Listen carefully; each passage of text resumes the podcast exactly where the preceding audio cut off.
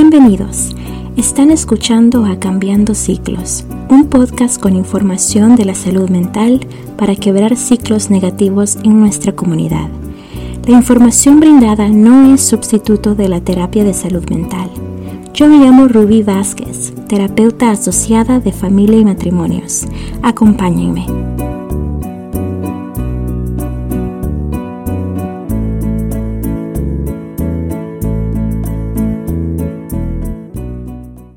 Siguiente tema contiene material que puede herir la sensibilidad del oyente, como también ser un desencadenante de emociones. Buen día a todos. El día de hoy traigo un tema muy especial. Ustedes saben que yo soy del Salvador y aunque no viva allá, dejo mi corazoncito en el pulgarcito. Es muy importante para mí hablar de este tema tan doloroso e importante que afecta a muchos salvadoreños y personas que hemos convivido, huido de esa situación al viajar a otros países extranjeros. Decidí que debía hablar de ese tema porque sé que no es bueno vivir en miedo de tanta violencia y también sé los daños psicológicos que pueden existir cuando se es testigo de esta fatalidad. El día de hoy tengo un invitado muy especial. su nombre es Mauricio. Mauricio, muchas gracias por estar con nosotros hoy y nos podrías decir un poquito de ti. Es un gusto para mí poder acompañar, acompañarte en este, en este podcast porque creo que es un tema bastante, bastante importante el cual tratar porque es una realidad que se vive aquí desde hace muchos años y pues me siento bien y pues emocionado y nervioso a la vez de hablar acerca de este tema. Sí, yo sé, yo sé. ¿Qué es lo que te hace sentir nervioso hablar de ese tema? ¿Me podrías compartir? No, no, quizás es más, los nervios son más porque es la primera vez que quizás participo en algo así. Más sin embargo, hablar acerca de ese tema es como el día a día de los salvadoreños, sobre todo cuando somos jóvenes, porque se podría decir que somos, por así decirlo, la parte que está más afectada o más dentro de lo que es este problema, porque este, este fenómeno no es algo que se vive solo en el mundo adulto, sino que al contrario, a día de hoy es algo que viene desde, desde la edades más cortas. Sí, sí, sí. Y ya ustedes dirán de qué están hablando. Bueno, el día de hoy vamos a hablar de pandillas y cómo eso impacta la salud mental en los salvadoreños y en las personas que nos encontramos lejos también, ¿verdad? Porque a veces podemos tener personas que conocemos que han unido esa situación o que todavía la están viviendo. ¿Nos podrías también decir, Mauricio, cómo las pandillas han te han afectado a ti y a tu familia?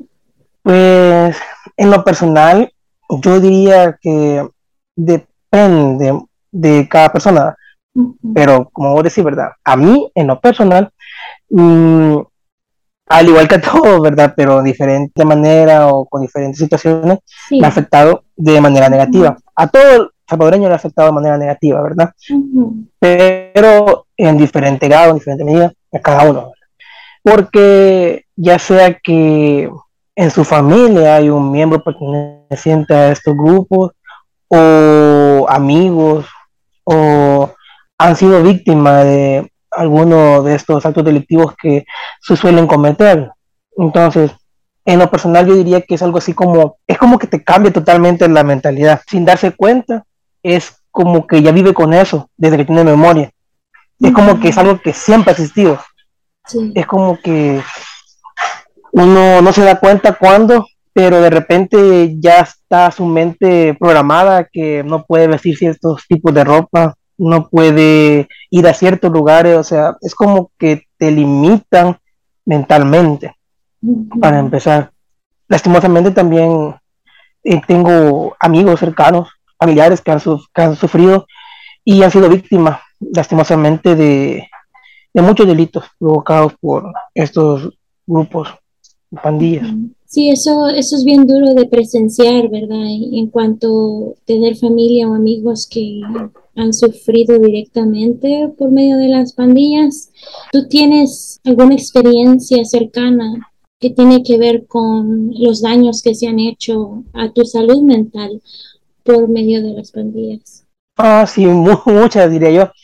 Eso sí, de verdad, de que te está hablando algo que no tiene mucho que ver con ese mundo debido a que yo soy así, o sea, yo trato de no salir, trato de estar apartado de las cosas, muchas veces ni me doy cuenta de lo que pasa ni en mi comunidad respecto a esas cosas porque trato de no, de estar en otro tipo de cosas, ¿verdad? Involucrado en mis estudios, en mis cosas y no trato de meterme en eso. Sin embargo, este, quizá otra gente te podría decir mm, otras cosas mucho más fuertes porque quizá está un poco más involucrado en esas cosas, ya sea porque él en algún momento o ella en algún momento haya, haya estado involucrado en estos grupos o familiares o amigos, ¿verdad? Pero en lo personal,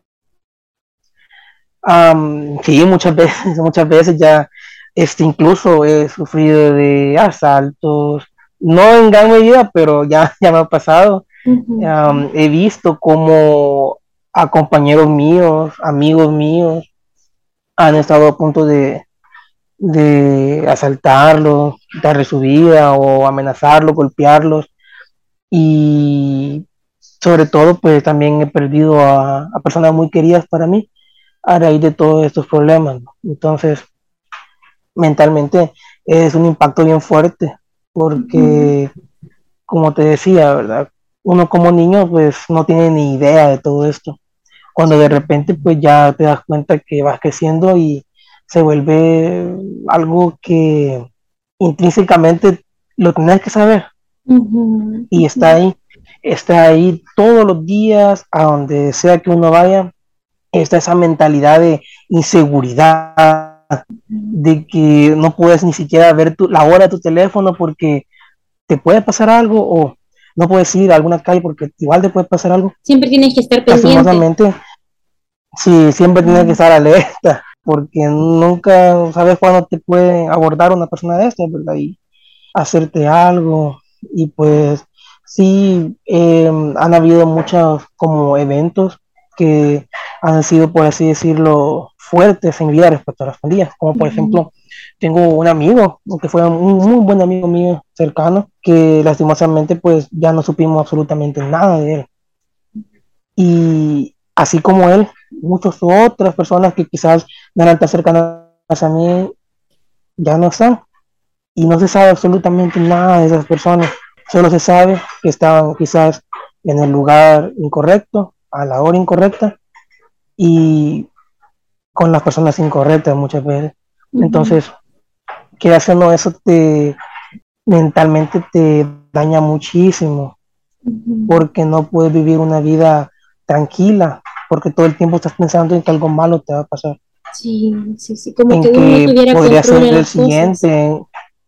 Exacto, porque no importa cuánto te cuides, no importa qué es lo que hagas, te puede pasar. No importa que no estés metido en esas cosas. Si se les planta a un individuo X hacerte daño, pues te lo va a hacer y no puedes hacer nada al respecto, es lo peor. Ah, Mauricio, muchas gracias por hablarnos de eso, porque sé que no es un tema fácil de hablar, especialmente cuando tiene que ver con tanta mm, tristeza y no tener el control de muchas cosas. Es un tema muy delicado y yo me doy cuenta de eso, ¿verdad? Cada vez que hablo con alguien que está viviendo en El Salvador y como tú dijiste al principio que Ah, usualmente tú creces con esto desde que estás chiquito, vas creciendo y hasta que te das cuenta de que no es en realidad una situación tan libre en la que puedes vivir. Pero ¿cómo me puedes decir si tu mamá o tu familia te preparó en cierta forma diciéndote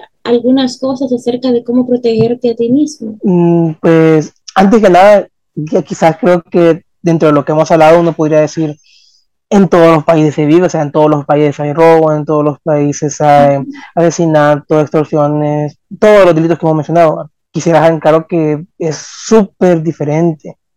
Primero porque estamos hablando de un país tercermundista, desde ahí. en el que la pobreza y las pocas posibilidades que hay hacen que sucedan esas cosas y se den ah, que se dé que crezcan estos grupos criminales, ¿verdad?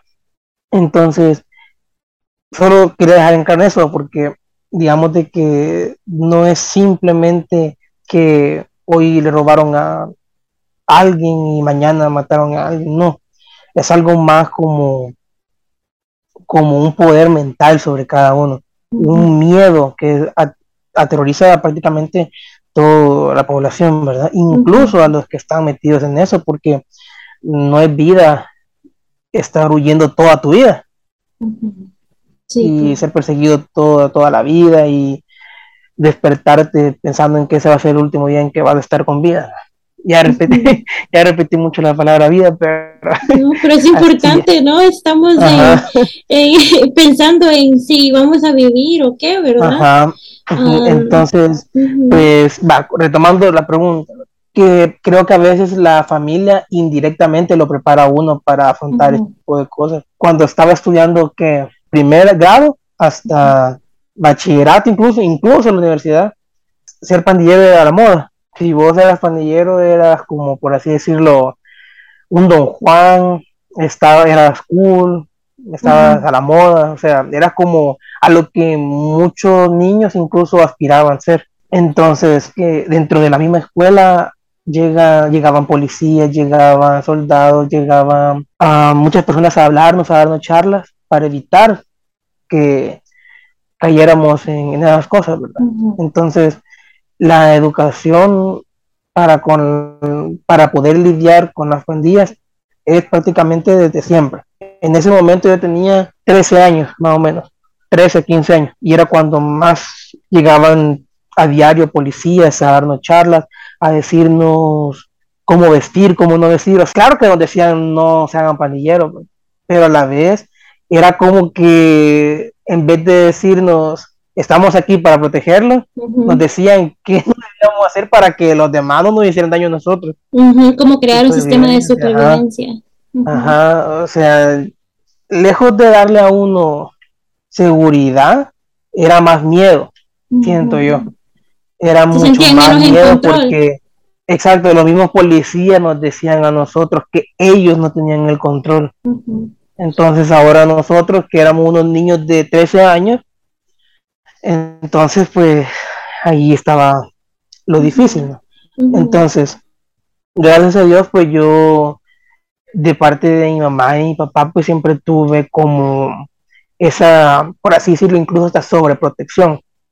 Entonces, por lo que se oía en las noticias, por lo que se oía de boca a boca, ellos me lo hacían llegar a mí, ¿verdad? O sea, por ejemplo, había algún tipo de camisa, algún número, eh, seña o lo que sea que tal vez representaba a uno de estos grupos delictivos, ellos venían y me lo hacían saber, ¿verdad?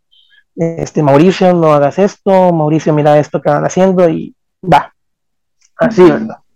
Entonces, de esta manera, como que se le graba a uno. Yo tuve la suerte, por así decirlo, de que fui creado de una manera en la que se me enseñó lo malo de ese mundo y cómo tratar de evitar en la, medida de lo posible que me pasara algo malo. Tal vez escogiendo bien mis amistades o sabiendo vestir acorde a, a lo socialmente aceptable, por así decirlo. Y sé que a veces hasta tiene que ver con hasta escoger la pareja correcta, ¿verdad? Tantos casos que se han visto respecto a escoger la pareja correcta, como vos decís, porque a veces es lo que te decía, ¿verdad? De que esto afecta mucho y es que en una medida exagerada a los jóvenes, porque al ser primeramente tan inocentes y pues tan arrebatados, cometemos cosas muy a, la ligera a veces. Miles de casos hay de muchachos que quizás han ido a ver a su novia y ya no han regresado, ya sea porque la novia que hace la novia de uno de esos tipos o porque la novia vivía en un lugar de donde él no era y en fin, miles de cosas O sea, Mauricio, que prácticamente si ah, estamos hablando de pues los jóvenes que están teniendo ese tipo de experiencias, es como si no están permitidos a tener una adolescencia normal en cierta forma, porque como adolescente tú sabes que a veces uno pues anda teniendo amistades, también buscando una pareja, ¿verdad? Con quien sentirse cómodo eso es algo que pues es normal de la edad y en realidad en El Salvador no se puede en realidad tener ese tipo de experiencias libremente porque cualquier cosa puede pasar. Exactamente, aquí en El Salvador incluso te diría que una niñez normal es muy difícil tener, la verdad. Y es por eso que muchas personas dejan incluso la escuela o pues buscan trabajo a temprana edad porque digamos de que todo el mundo, por así decirlo, es consciente que estudiar le va a ayudar, le va a abrir muchas oportunidades. Sin embargo, a veces desde muy pequeños ven la necesidad y las dificultades económicas que hay en el país. Por lo tanto, imagínate, imagínate un joven que va a la universidad, pongamos, y en uno de sus años decide mejor trabajar porque tiene muchos problemas económicos y necesita este, pagar su estudio, ayudar en su casa o lo que sea. Entonces empieza a trabajar y ya cuando tiene que volver a entrar a estudiar, le va a hacer falta ese dinero que estaba ganando. Entonces al final ya no sigue estudiando y va a seguir trabajando mejor. Y te puse el ejemplo con alguien que va a la universidad, pero eso es algo que pasa desde los niños más pequeños, pues, niños que quizás desde los 10 años están vendiendo dulces en autobuses, en las calles, y que lastimosamente no es por ser prejuicioso ni nada, pero uno se da cuenta que si estás en la calle, no te vas a rodear de gente buena. Este, muchas veces desde pequeños, ya sea, hay muchas razones, ¿verdad? Por las cuales los jóvenes se hacen parte de esas pandillas, ¿verdad? Pero un gran motivo es por lo económico. Muchos jóvenes piensan erróneamente porque es como que como las pandillas son como algo que te lavan el cerebro y específicamente atacan a jóvenes. Son como una secta, por así decirlo, en la que buscan a las personas más vulnerables. Vulnerables mentalmente, físicamente, económicamente, y que, por así decirlo, le ofrecen algo que en su casa en ese momento no se dan cuenta que tienen o que literalmente no lo tienen, porque vienen de familias dañadas, rotas. Entonces, las pandillas le dan esa falsa idea de familia. Entonces vienen y caen en eso. Sí, también he escuchado um, en las noticias o en estudios que también este, tiene que ver mucho con la pobreza. Entonces, obviamente, se les ofrece como promesas y van a tener más dinero, ¿verdad? Sí, imagínate de que para un niño, estamos hablando de un niño de incluso para un joven de unos de 10 a 15 años, que vos le digas, aquí están 5 dólares, Dios mío, o sea, en ese momento, en, ese momento de pobreza y encima de esa edad, para unos 5 dólares son, incluso para uno de adulto, ya 5 dólares uno dice, 5 dólares. Entonces, entonces ahora imagínate un niño que en su vida ha ganado dinero, que le digan quizás estos 5 dólares, de la manera tan fácil como ir y pedirlo a uno haciendo tomates en la esquina. Entonces ven dos cosas, dinero fácil y, sin, y rápido, pues. Esa como la manera en la que los atrapan, ¿verdad? Por así decirlo, les prometen libertad, cuando en realidad ya dentro de la pandilla lo, menos que tienen es libertad, porque algunos pues están hartos quizás de las reglas de sus papás en sus casas y lo que no se dan cuenta es que en la pandilla van a tener incluso más reglas y pues desobedecerlas. Y, y desobedecerlas ya no significaría un castigo de no ver televisión sino perder hasta tu vida. Sí qué duro verdad qué duro escuchar cómo las cosas como que trascenden ah, de, una manera u otra, cuando hay muchos problemas sociales también. Pero sigamos hablando también un poquito más en, a fondo acerca de la salud mental que tiene que ver con todo esto. Obviamente, uh, del hecho de lo que estábamos hablando de las pandillas y cómo traen a niños y pues adultos también a ese mundo, tiene que ver mucho con la salud mental y la estabilidad que se pueda tener en una familia, dentro de una familia. ¿Cómo tratas tú de afrontar la situación en cuanto a cómo te hace sentir esos sentimientos de, angustia, tal vez de tristeza, enojo? ¿Cómo lo afrontas tú viviendo en una situación así? Cada persona es un mundo y cada persona lo va a afrontar de diferentes formas, ¿verdad?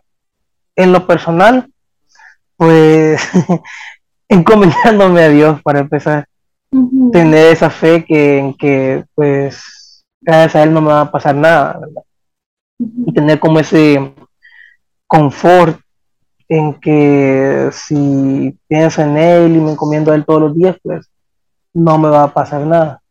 Pero siempre está ese miedo constante. Entonces, lo que y al menos yo en lo personal, ¿verdad? No es que me aburre la situación ni que no le dé la seriedad que merece, sino que pienso de que a veces cuando uno se toma las cosas hasta con humor, puede de alguna manera relajar su mente, pues. Entonces trato como de, de estar lo, lo, más relajado posible y no pensar en eso. Y pues cuando hablo con amigos y así acerca de eso, pues incluso hacer bromas o tratar de, de cubrirme en otras cosas, por ejemplo, la música, eh, mis estudios, mis amigos, tratar de ser mejor, porque yo sé que el día de mañana tal vez yo pueda aportar un pequeño grano de arena y ayudar a, a que esto termine.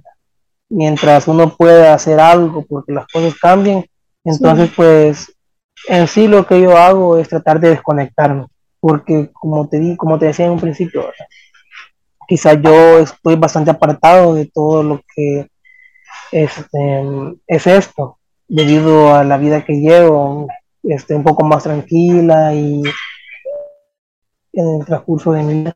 Sin embargo, imagínate que a pesar de, de eso y de literal no tener cero contacto con estas cosas, aún así me veo afectado.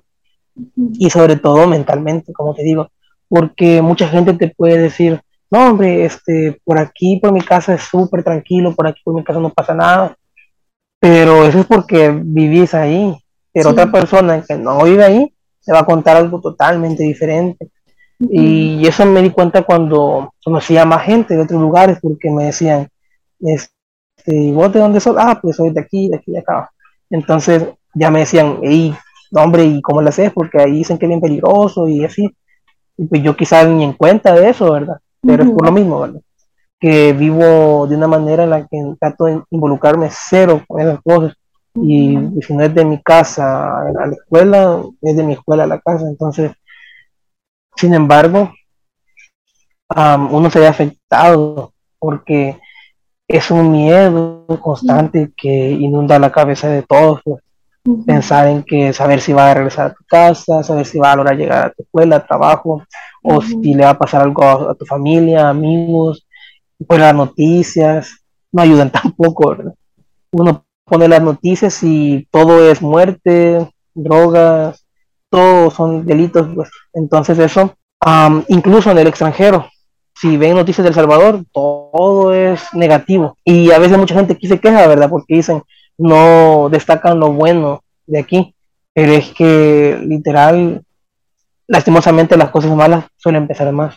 Sí, a veces es difícil de pensar en las cosas buenas. Tratar de, de hacer de cuentas que no está viviendo en un lugar así, ese mundo. Por ejemplo, estudiar, practicar algún deporte, practicar algún instrumento, los videojuegos, cosas que te hagan totalmente diferente al estereotipo de un pandillero. Muchísimas gracias por esas ideas, porque sé que si alguien nos escucha que esté pasando por las mismas situaciones que tú, puede encontrar algunas ideas en cómo, bueno, cómo sobrellevar esta situación, porque estoy segura de que hay muchos que se sienten muy desolados. Y, y fíjate de que de diferentes formas, porque por una parte están las personas como yo, que se mantienen al margen de todo esto y aunque sí nos vemos afectados por toda esta ola de violencia y de crimen, no, al menos gran parte de mi vida la he pasado sin vivir uno de estos acontecimientos tan feos desde mi propia piel, ¿verdad? Pero así también hay mucha gente que, pues, jóvenes, adultos, niños, que por un lado o han sido afectados directamente por las pandillas, ya sea que han matado a un familiar de ellos, han secuestrado a un familiar de ellos, se han llevado preso a uno de sus familiares por ser parte de esas pandillas, porque ese es otro, el otro lado de la moneda. Así como se ve afectada la familia del que asesinaron, también se ve afectada la familia del que se llevaron preso. Que seas quien seas, siempre van a tener como por así decirlo ese aprecio y es algo que aquí está bien, yo diría equivocado, ¿verdad? Porque obviamente yo no voy a tomar, o sea, yo no voy a, a llorar porque se llevaron preso a un pandillero. Más sin embargo, la familia de ese pandillero, la, la madre de ese pandillero, va a estar pues que se muere en llanto por porque está preso, ¿verdad? Y a veces la familia no sabe o, está, o se ciega ante lo que está pasando. Pues. También fíjate que estaba viendo un documental hace unos días y donde se llevaban preso a un pandillero, ¿verdad?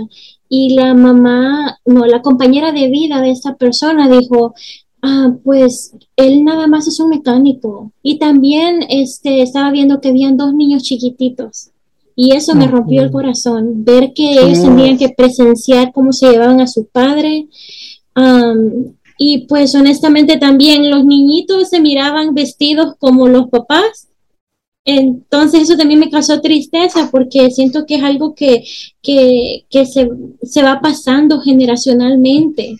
Como te decía, ¿verdad? Es una cadena, una cadena casi eterna. Yo me he dado cuenta de casos en los que el papá, el hermano, el tío, los primos y así toda la familia pandilleros entonces, es lo que te decía, ¿verdad?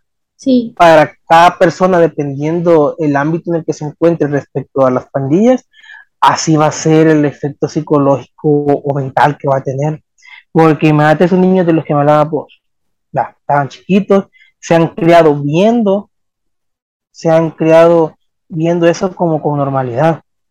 Entonces, vos decías que la mujer decía que era a solo un mecánico y pues nada más.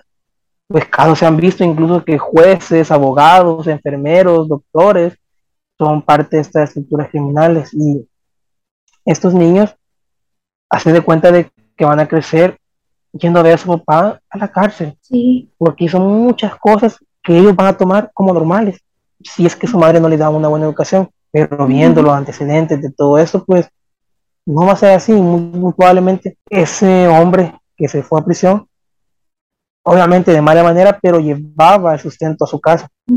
Al ya no estar él, van a caer en la pobreza y se vuelve a repetir la cadena. El patrón.